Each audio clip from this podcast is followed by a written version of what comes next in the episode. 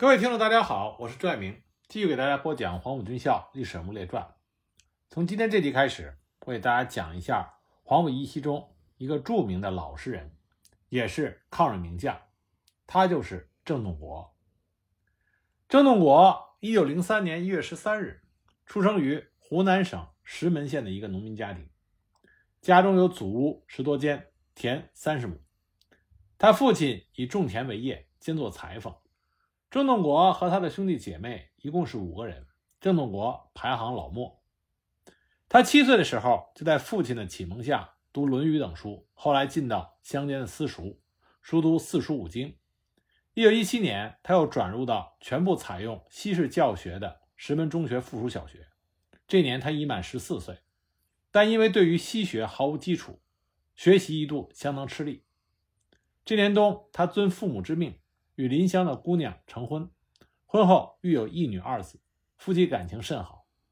一九一九年，郑洞国升入到石门中学读书，这时候他的家境已大不如前，读书费用都是靠当时任石门中学校长的兄长郑同国供给。虽然生活非常清苦，甚至有的时候连换季的衣服都没有，但是郑洞国勤奋努力，学业大进。这年春末，五四运动爆发了。那偏僻的石门县城也被革命风暴所洗礼。郑洞国与同学们一起走上街头进行爱国宣传，并且参与了清查抵制日货的斗争。他深感国势日非，从此就立下了从军之志，希望以武力振兴国家。一九二一年春，湖南督军赵恒惕兴办湖南陆军讲武堂，那么在石门设了考场招收学生。郑洞国前往应试。被录取，赴长沙报道，结果没想到，这个时候湘鄂两省的军阀正在混战，赵恒惕的军队被打败，湖南的局势大乱，陆军讲武堂被迫停办，郑洞国扫兴而归，重返石门中学读书。次年，他毕业于石门中学，到莫世乡小学任教。为了今后的生计，他在1923年再度赴长沙。考入湖南省商业专门学校。郑洞国是一个刻苦学习的老实人，他的学业有多好呢？当时在商业专门学校期末考试，他四门课居然考了四个一百分，名列全校第一。不过他的心思还是在投笔从戎。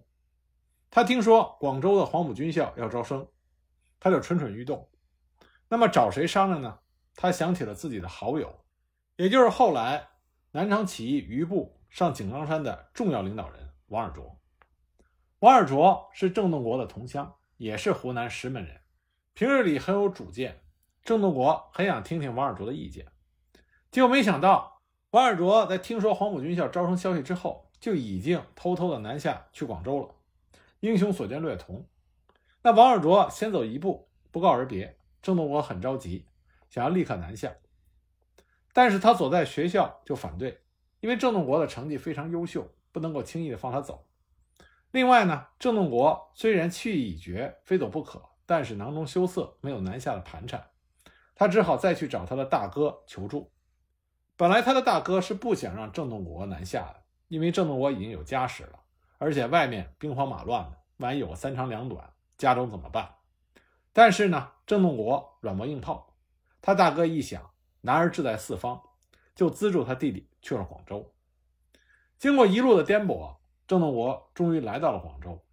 正在他苦苦的找寻报考黄埔军校门路的时候，他和好友王尔琢重逢，同时又认识了新的两个老乡，也是他后来的好友。那么一个是黄鳌，一个是贺生娘。黄鳌和贺生娘，我在之前都给大家讲过，他们两个都是早期著名的红军将领。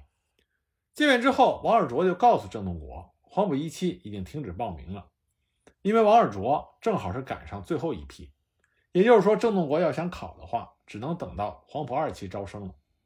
可郑洞国身上的盘缠不多了，他当然等不下去，怎么办？这个时候，黄鳌帮助了郑洞国，因为黄鳌当初报名的时候，怕一次考不上，就用他的名字报了两次名，现在他已经录取了，那另外一个名额就空了。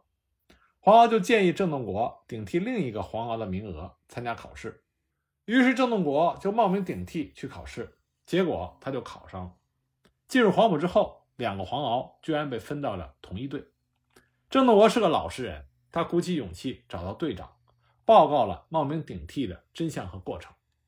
那么黄埔军校爱惜人才，并没有计较，就让郑洞国把他的名字改回叫郑洞国了。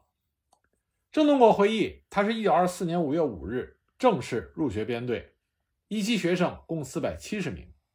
郑洞国和黄鳌、贺生阳都在第二队，他的好友王尔琢分在第一队。他第二队的同学还有我们之前讲到过的周士第，还有黄维。郑洞国回忆，黄埔军校刚开始的时候，因为军校的经费十分困难，所以他们的生活非常的清苦，终日呢。总是粗茶淡饭，住宿的校舍也非常的简陋，尤其是校内没有浴池，每个人仅发一套衬衣裤。那么广东地区夏季又非常的炎热，在潮湿的气候中操练，终日的汗流浃背，身上的衣服是湿了又捂干，干了又湿，人人身上都散发着难闻的汗馊味非常的不舒服。但是大家都是为了投奔革命而来，没有人计较这些。始终保持着旺盛的精神状态。每天天不亮，起床号就会把他们从睡梦中惊醒，大家一跃而起，飞快地穿衣叠被、洗脸、上厕所，所有这些都必须在一刻钟之内完成。由于厕所和宿舍相距较远，他们必须来回跑步才能赶得上时间。然后是一刻钟的开早饭时间，饭后出操训练或者上课，每天的空闲时间很少。大家总是感觉到时间紧张不够用。平时教员和各队队长不仅对学生的训练、听课要求极为严格，内务方面也毫不马虎。早晨起床必须在最短的时间内将军毯叠得方方正正放在床中间，然后将本子、笔、墨水等学习用具整整齐齐地放在毯子边上。晚上睡觉的时候也要按照要求将衣服脱下放在一定的位置。以便夜间遇到紧急情况的时候，不点灯也能将衣服迅速的穿好，不耽误集合时间。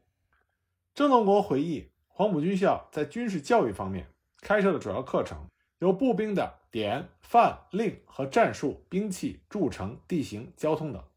虽然学习属于速成性质，但是他们在很短的时间内比较系统地掌握了从单兵训练到指挥排连营作战的主要军事科目。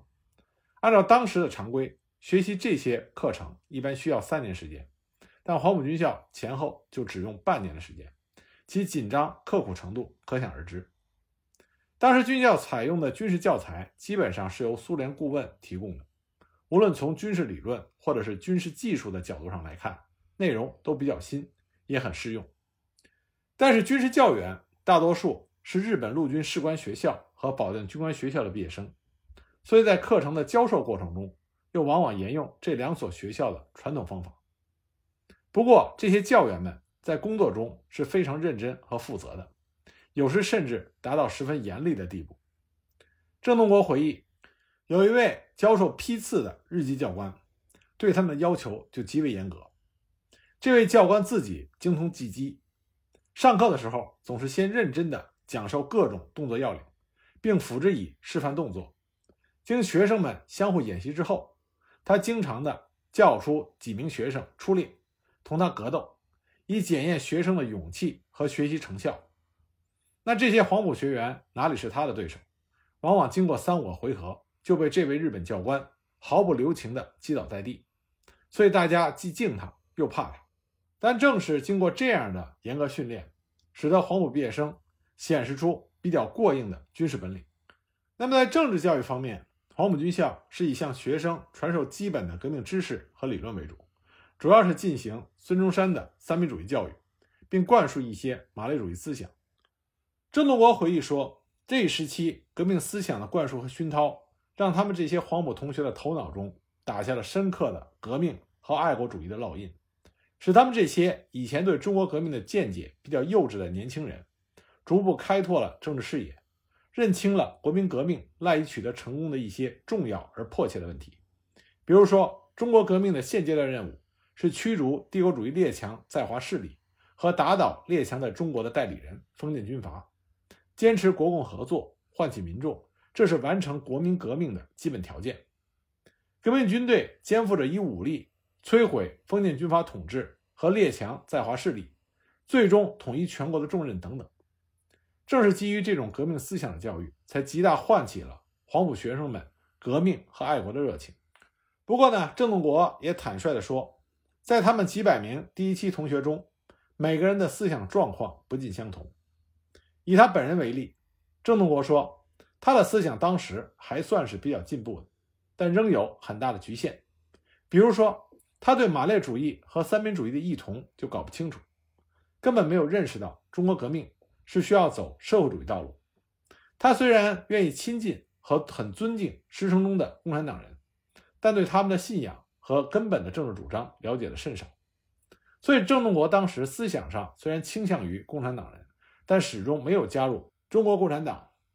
但是，郑洞国的三个好友王尔琢、黄鳌、贺生阳，他们在军校期间形影不离。他的那三位好友全部都是中国共产党党员。所以以至于郑洞国在很长的一段时间里边，背负着共产党嫌疑。那么，作为黄埔军校的那些教官和老师们，给郑洞国留下最深刻印象的，首先就是军校的党代表廖仲恺先生。郑洞国回忆，廖仲恺先生一点没有官架子，待人热诚恳切，讲话又懂得抓住大家的心理，所以同学们都非常喜欢和他谈话。廖仲恺先生工作虽然忙，不能经常到军校来，但一来就被同学们亲热的团团围住，争着问长问短，谁也舍不得离开他。每到这个时候，廖仲恺先生总是满面笑容地解答同学们所提出的各种问题，关切地询问着大家的学习、训练和生活情况。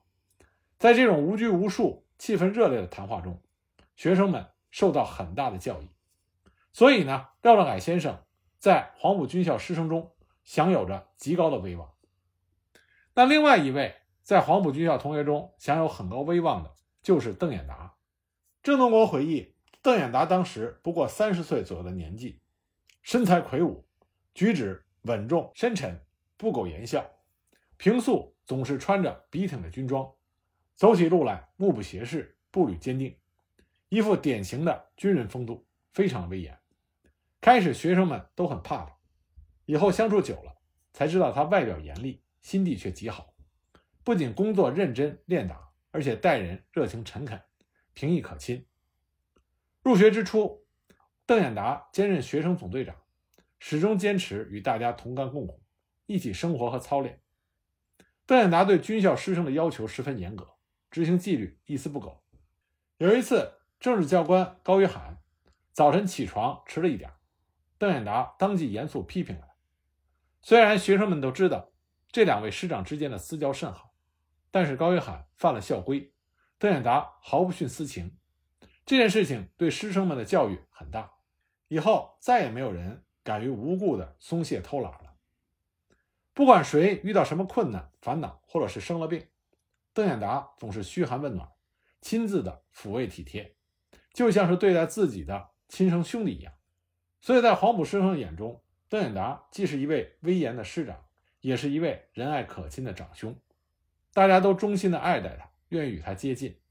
那另外一位令郑洞国钦佩的师长呢，就是黄埔军校的政治部主任周恩来。郑洞国说，那个时候周恩来年仅二十多岁，英俊潇洒，双目炯炯有神，讲话的时候声音铿锵有力，简明扼要。讲课的内容深入浅出，生动新颖，颇受大家的欢迎，所以在同学中威信很高。另外，军事总教官何应钦也普遍受到同学们的尊敬。何应钦经常是亲自带队出操，和学生们有一定的接触。平时讲话不多，但是为人宽厚，办事稳当，在军事上尤为内行，枪法也打得很准，深得黄埔师生们的敬服。最后。关于校长蒋介石，郑洞国说：“那是对于他个人的前半生经历起了很大影响的人。蒋介石给他最初的印象是一位带部下威严、令人敬畏的官长，性情严肃刻板，十分的注意仪表。平时出入军校都是身着军装，足蹬乌黑锃亮的长筒马靴，戴着雪白的手套，有卫兵跟从。学生们很少敢于接近他讲话。”有时迎面碰上，必须规规矩矩的远远站定，向他敬礼，待他走后方敢行动。一般上，蒋介石不会轻易的处罚学生。郑洞国回忆，在军校期间，他只见过蒋介石发过两次脾气，一次是因为军校师生换装，队长以上官佐的军服质量好一些，有位队长就此提出了意见，其实并无恶意，结果就触怒了蒋介石，他当众大发了脾气，将那位队长关了几天的禁闭。另一次是一位学生队长与几位同学闹矛盾，一直闹到校部，要求面见廖党代表解决。蒋介石答复说，廖党代表很忙，平时不在学校，他是校长，有事可以对他讲。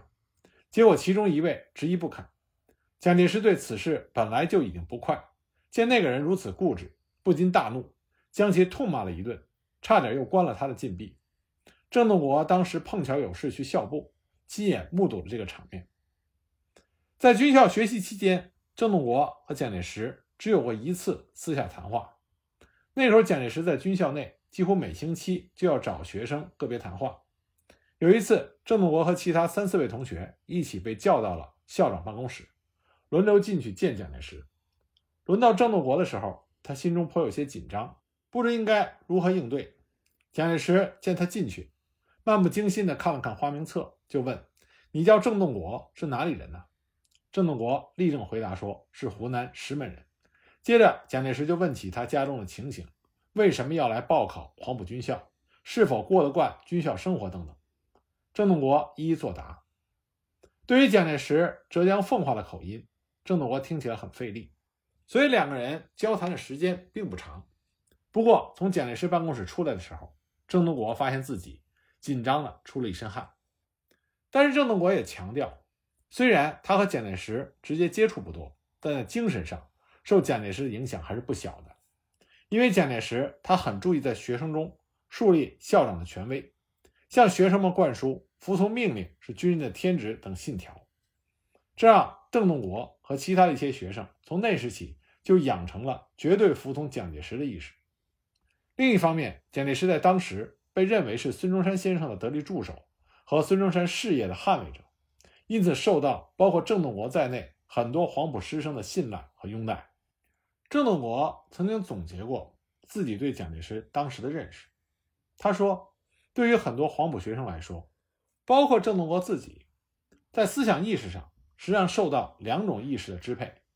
一种呢是基于旧的忠孝意识，而绝对服从蒋介石的权威；另一方面呢，则是出于革命爱国的热情和信念。”将蒋介石作为革命的领导者来拥戴，在大革命蓬勃发展时期，这种双重意识背后隐藏着的矛盾并不明显。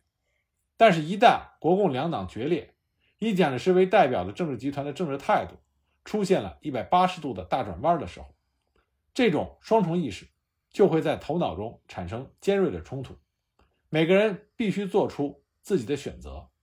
那么，郑洞国呢，就选择了。对蒋介石权威的服从。从黄埔军校第一期毕业之后，郑洞国担任了黄埔军校教导第一团第二营四连党代表。一九二五年二月，他参加了东征，在淡水战斗中参加奋勇队，登城击溃了守敌。在营党代表阵亡之后，他升任为第三营党代表。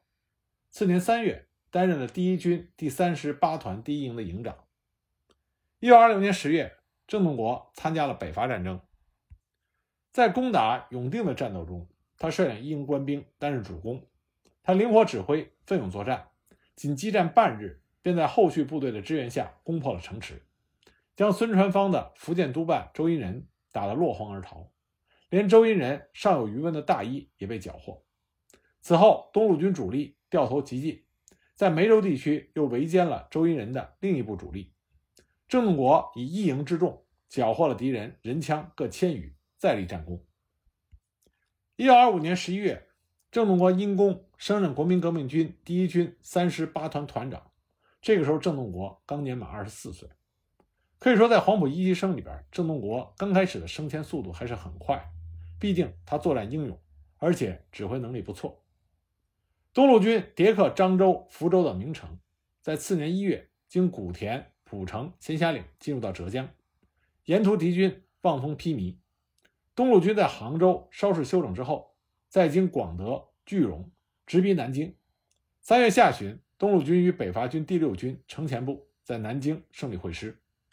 北伐军的胜利引起了帝国主义的恐慌。三月二十四日，英国兵舰以保护侨民为借口，猛烈轰击了南京下关和栖霞山等地，造成了震惊中外的惨案。当时郑洞国率部驻守在栖霞山阵地，曾经命令所部的炮兵向英国海军坚决的回击。一九二七年五月，郑洞国继续随军北伐，后来因病调任总指挥部参议。参加龙潭战役之后，由于病情加剧，不得不住进苏州的更生医院。同年冬，他病愈出院，听说北伐军正与敌人相持于徐州以北地区，就辗转经蚌埠。前往徐海前线，被总指挥部任命为徐州警备司令部参谋长，后来又调任为第九军教导团团长。一九二八年二七北伐结束之后，国民政府召开了全国军事编遣会议，第九军教导团被编散，郑洞国重任第二师第五旅第十团团长。此后，因为国民党内部各派系的军事集团间不断的产生混战，郑洞国随着中央军先后参加了蒋桂战争。蒋唐战争讨伐石友三，以及一九三零年的中原大战。一九三一年夏，盘踞在河南新乡一带的军阀石友三再次拥兵叛乱。郑洞国所在的第二师奉命沿着平汉路北上，配合张学良的东北军，将其全歼于河北定县一带。不久，广东军阀陈济棠又通电反蒋，第二师奉命星夜南下，赶至湖南醴陵。准备进攻广东。广东事变和平解决之后，郑洞国调任南京警卫第一师第二旅第四团团长。不到两个月，又被调回正在鄂豫皖苏区与红四方面军作战的第二师，任独立旅旅长。那么，在郑洞国担任独立旅旅长的时候，正是与红四方面军发生了七里坪血战。七里坪血战是黄埔一期生之间的对决，一边呢是黄埔一期的黄杰。加上他手下黄埔一期的郑洞国，另外一边是黄埔一期的徐向前和黄埔四期的曾荣生。黄杰的第二师趁着红四方面军转战到黄安期间，拿下了七里坪。那么徐向前担心红军的后路被断，一定要夺回七里坪。双方在七里坪展开了激战，从早上一直杀到了正午。当时徐向前麾下的五位师长。全部都身先士卒，冲到了第一线。双方面杀红了眼，最后全是白刃格斗，飞机大炮都失去了作用。最终，红军从正面突破了国军阵地，占领了黄杰的师指挥所。在这场作战中，红军打死了黄杰手下六个团长。不过，就在国军眼看就要失利的时候，卫立煌赶到，命令国军坚决死守。红军终因兵力不足，反复冲杀。攻不上去，最后只能停止进攻，功亏一篑。徐向前徐帅曾经评论说：“七里坪之役，战斗的激烈程度实属少见。”参战的陈赓大将也说过：“七里坪之战比任何一次内战都更为的激烈。”徐世友上将说：“这次战斗的激烈程度大大超过了我们所经历过的任何一次战斗。”正是因为这次战斗的失利，红四方面军。开始向川陕地区转移。郑洞国所在的第二师也奉命赴潼关、洛阳一带休整。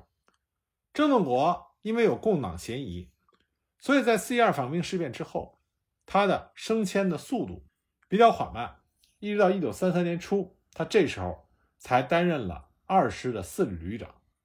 不过，郑洞国作为中国军人，他真正的高光时刻正是在抗日战场上。一九三三年初，日本帝国主义侵占了东北三省之后，大肆的进犯长城各口。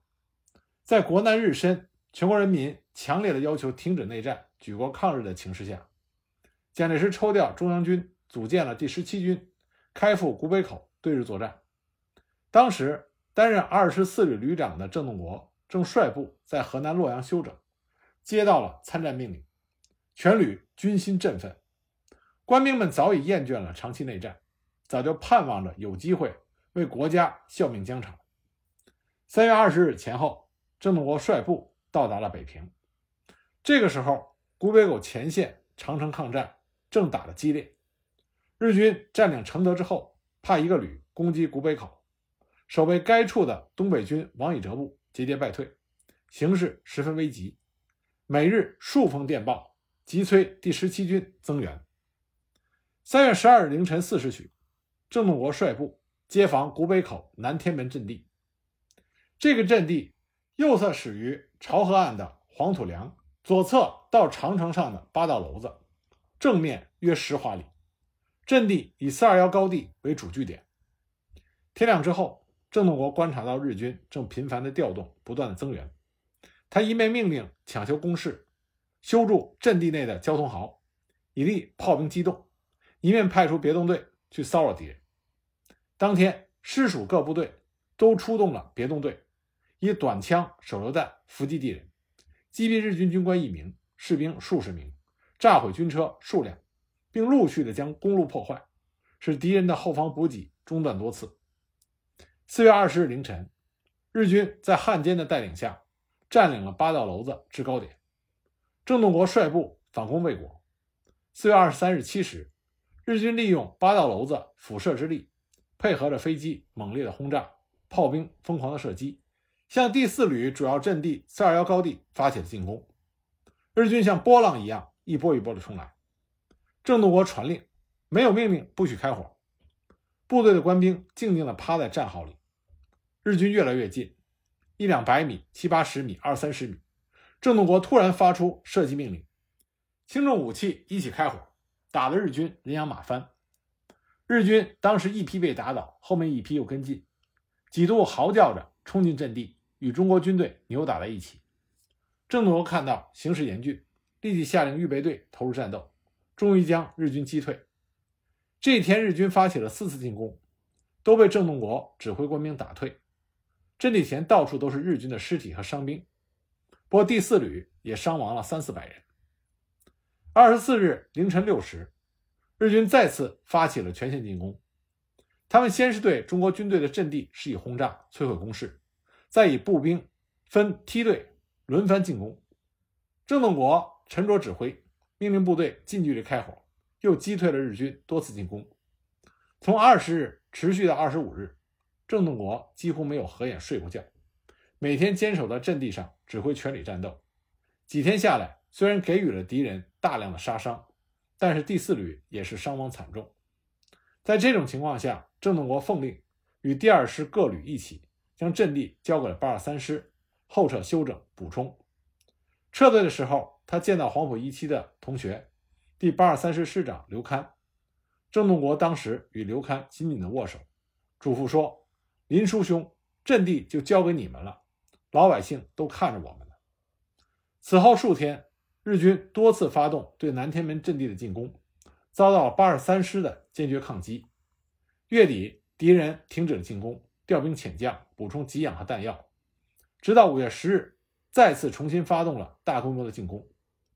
当天晚上，郑洞国正率领第四旅开往密云县进行后方补充，突然接到上级十万火急的电报，要该旅星夜增援。郑洞国不及多想。急令部队掉头跑步奔向南天门阵地，在路上，他得到敌情通报，得知日军当天集中了七十多门火炮，两千多的骑兵，猛扑笔架山阵地。八二三师激战一天，已经伤亡了三分之二。十一日十一时许，郑洞国率领先头部队赶到阵地，接替了八二三师的部分阵地。他们喘息未定，日军就出动了四五千兵力，在飞机大炮的掩护下。分几路攻来，这个时候，郑洞国带上来的部队不过是两千多人，兵力单薄，而且一夜行军，疲惫不堪。接火后不久，各单位开始告急。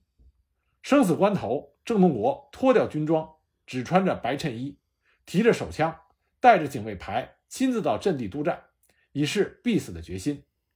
经过一天的血战，总算守住了阵地，赢得了后续部队增援的宝贵时间。当天晚上，日军又开始夜袭，在郑洞国的指挥下，将士们将日军击退。次日天亮，日军附加兵力继续进攻。连续的战斗中，郑洞国不顾危险，在各团的阵地上督战，一直坚持到五月十四日。不过这个时候，第十七军参战以来，虽然已经毙伤敌军四五千人，但自己伤亡八九千人，损失兵力过半。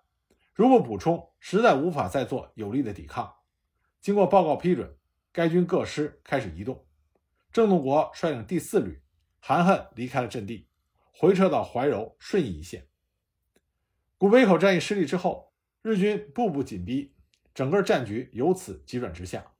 五月三十一日，国民政府与日本签订了《塘沽协定》，这个协定基本上承认了日本帝国主义占有我国东北三省。及热河、察北、冀东为日军的自由出入区。郑洞国接到消息，悲愤交加，多日不语。这个时候，郑洞国的心中只有两个字：抗日。经过了古北口血战，郑洞国深知，抗日，这才是中国军人最重要的职责。也正是这种观点的建立，使得郑洞国在抗日战争中大放异彩。成为赫赫有名的抗日名将。那么，关于郑洞国之后的人生经历，我们在下一集继续给大家讲。